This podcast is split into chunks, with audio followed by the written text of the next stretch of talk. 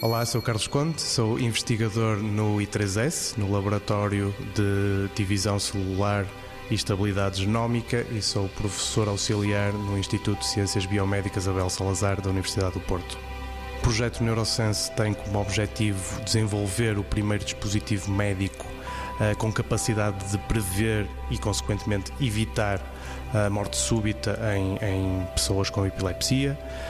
Uh, só para contextualizar, a epilepsia é, é uma doença neurológica do, do, sistema nervoso central, caracterizada por episódios ou, ou, ou por picos de alterações na, na, atividade elétrica do cérebro.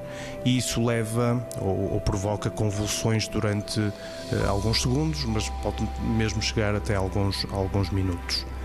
E a nossa missão no projeto Neurosense é, é numa primeira fase, perceber porque é que algumas convulsões são fatais uh, e outras não. E, e, e depois queremos usar essa informação para identificar um biomarcador específico uh, que esteja na corrente sanguínea e que nos permitirá uh, prever se a convulsão vai ser fatal ou não.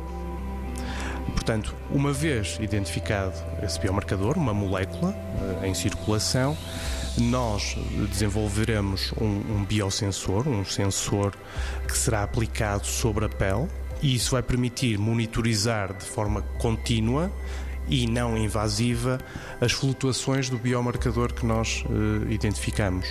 90 Segundos de Ciência é uma produção conjunta Antena 1, ITQB e FCSH da Universidade Nova de Lisboa, com o apoio da Fundação para a Ciência e a Tecnologia.